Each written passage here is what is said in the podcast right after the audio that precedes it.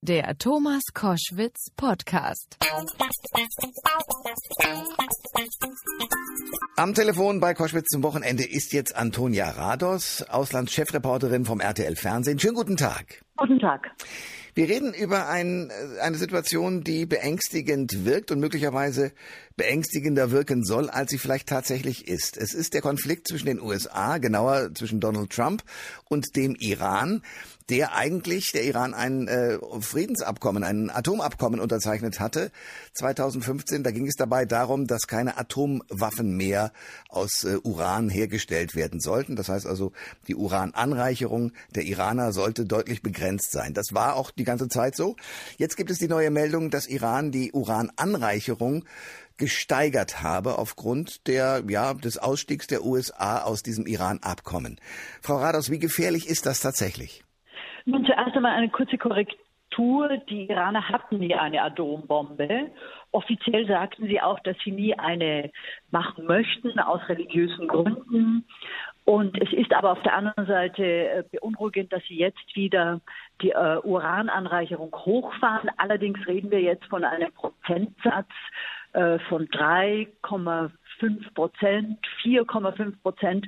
Und zur Erinnerung, um eine Atomwaffe herzustellen, braucht man zu 90 Prozent angereichertes Uran. Also aus der iranischen Sicht ist das immer ein Programm gewesen, das die zivile Atomkraft als Atomkraftwerke etc. für die wachsende Bevölkerung befrieden soll. Viele haben das nie geglaubt im Nahen Osten. Warum? Weil der Iran ja ein sehr energiereiches Land ist, sehr viel Erdöl hat. Und da hat man sich immer gefragt, warum brauchen die eigentlich Atomkraftwerke, die ja auch relativ unsicher sind, wenn sie sowieso so viel Erdöl und auch Erdgas haben. Das heißt, was sind die wahren Motive dahinter? Die wahren Motive sind, glaube ich, dass wir in einem Art Wettkampf oder Wettlaufen im Nahen Osten um die, um die Vorherrschaft in dieser Region sind. Wir haben mehrere Mächte dort, die in den vergangenen Jahren versucht haben, dort die Nummer eins zu werden. Dazu gehört eindeutig die Islamische Republik Iran. Und das Atomprogramm sollte auch ob zivil oder militärisch in irgendeiner Form zeigen, wir sind die Herren in dieser Region, wir sind die Besten, wir können Atomprogramme bauen, trotz aller Sanktionen.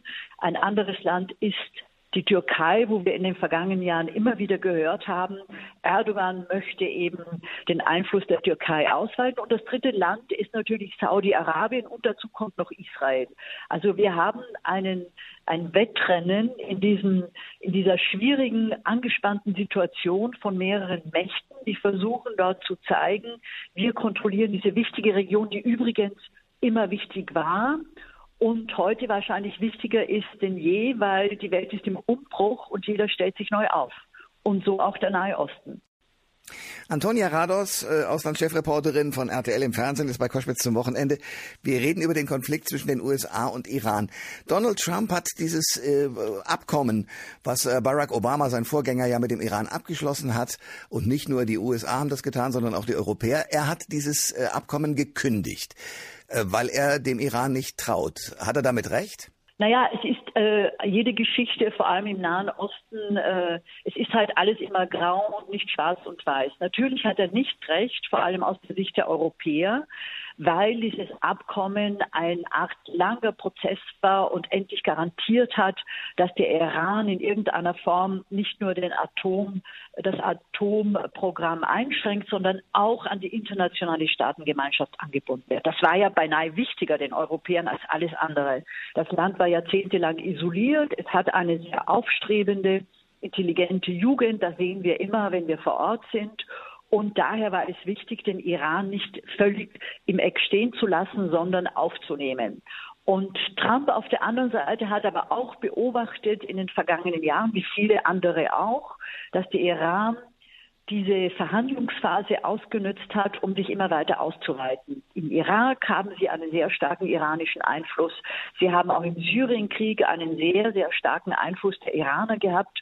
Und der verbündete Präsident Assad hätte wahrscheinlich diesen Krieg ohne iranische Hilfe nicht gewinnen können. Und dazu kommt auch im Libanon die Hezbollah etc. etc. Das heißt, der Iran ist eine Macht im Nahen Osten mit oder ohne Atomprogramm Und das will die amerikanische Administration einschränken und sagt, so eine wichtige Nation oder sagen wir so eine mächtige Nation kann es nicht geben. Die mächtigste Nation muss sein auf der einen Seite Saudi-Arabien aus amerikanischer Sicht, denn das ist unser eigentlicher Verbündeter und auf der anderen Seite Israel. Für die Europäer, glaube ich, war es sehr realistisch, den Iran zu, zu, zu, zu fördern, ihm einzubinden. Aber die Europäer haben gegen Donald Trump in dieser Sache eindeutig verloren. Ähm, Sie kennen die Iraner, Sie waren häufig im Iran und können deswegen die Mentalität einschätzen. Donald Trumps Technik ist ja immer erstmal äh, Angst und Schrecken zu verbreiten, die Leute in die Ecke zu drängen, um dann wahnsinnig freundlich in Verhandlungen auf sie zuzukommen. Funktioniert das so? Kann er so verhandeln? Viel Glück, das wird im Iran auf keinen Fall funktionieren. Warum? Weil die Iraner doch, wenn sie dort sind und mit den Leuten reden, immer wieder auch betonen, was für eine alte Kulturnation sie sind, dass man einfach nicht so mit ihnen umgehen kann. Das ist das eine. Das zweite ist aber, was ich glaube, wir in Europa auch völlig unterschätzen, ist der Anti-Amerikanismus, der sich vor allem im Nahen Osten extrem ausgeweitet hat. Selbst bei Iranern die gegen das Regime sind, gegen das Mullah-Regime und die Jugend, vor allem junge Frauen, die da kritisch eingestellt sind, die möchten auf keinen Fall von jemandem wie Donald Trump äh, zurechtgewiesen werden und auch nicht von ihm hören, was sie alles richtig oder falsch machen oder wie die Politik dargestellt werden soll.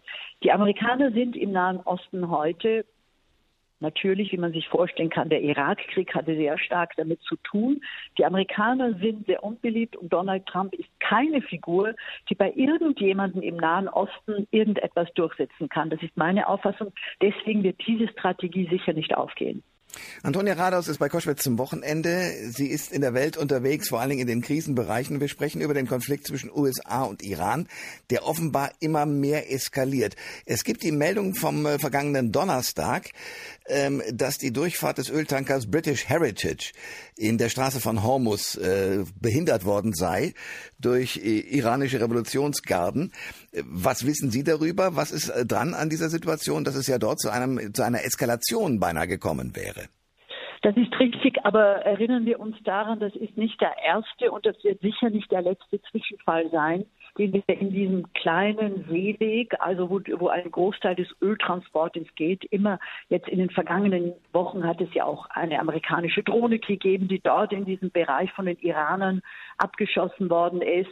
Trump wollte militärisch eingreifen, hat das aber nicht getan. Jetzt wieder dieser Zwischenfall mit dem britischen äh, Schiff wir hatten aber auch ein iranisches Schiff, das ganz woanders auf der anderen Seite des Mittelmeeres, nämlich der Straße von Gibraltar, in der vergangenen Woche festgesetzt worden ist, dann wieder von den Briten. Es geht also ständig hin und her und wir müssen davon ausgehen, dass das nicht tatsächlich zu einem Krieg führen wird, aber es sieht meiner Auffassung nach viel mehr aus als ein Handelskrieg wie im 18. und 19. Jahrhundert. Warum?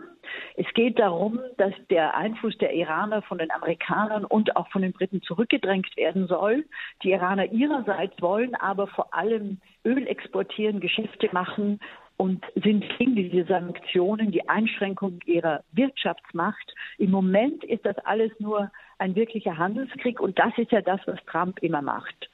Er hat immer wieder jetzt in den vergangenen zwei Jahren, seit er Präsident ist, versucht, mit Handelskriegen die Welt zum, in, in, im amerikanischen Interesse zu wandeln. Aber der Iran ist ein starker Gegner, nicht zu unterschätzen.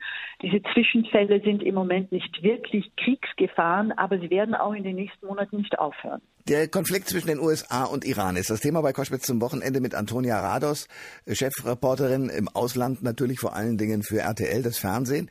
Wir reden über die Situation, dass äh, es eskaliert, aber dass es keinen wirklichen Krieg, sondern nur einen, nur in Anführungsstrichen einen Handelskrieg gibt. Ähm, wie sieht denn eine oder wie könnte eine Lösung aussehen? Sie kennen den Iran. Wie könnte eine Lösung aussehen, um diesen Konflikt tatsächlich äh, friedlich mal zu beenden? Meiner Auffassung nach hätte es nur eine Lösung geben können. Die, finde ich, wird auch nicht kommen, dass die Europäer, die sich sehr um den Iran auch bei diesem Atomabkommen bemüht hatten, hier ihre guten Beziehungen zum Iran, die sie haben, also vor allem die Deutschen haben dort ja auch wirtschaftlich in den vergangenen Jahren versprochen, dass sie dort was tun, investieren, die Franzosen genauso, also dass die zwei wichtigsten Länder in Europa sich da als Vermittler zwischen den Amerikanern und den Iranern einschalten. Warum? Weil sie von beiden Seiten in irgendeiner Form anerkannt werden. Das ist das überhaupt das Schlimmste im Moment zwischen Iran und Amerika, dass es keine Vertrauensbasis gibt. Und Trump hat diesen letzten Vertrauensbasis, die es noch gab, mit dem, mit dem, mit der Kündigung des Aufkommen, Abkommens zerstört. Die Europäer haben eigentlich diese Chance vergehen lassen.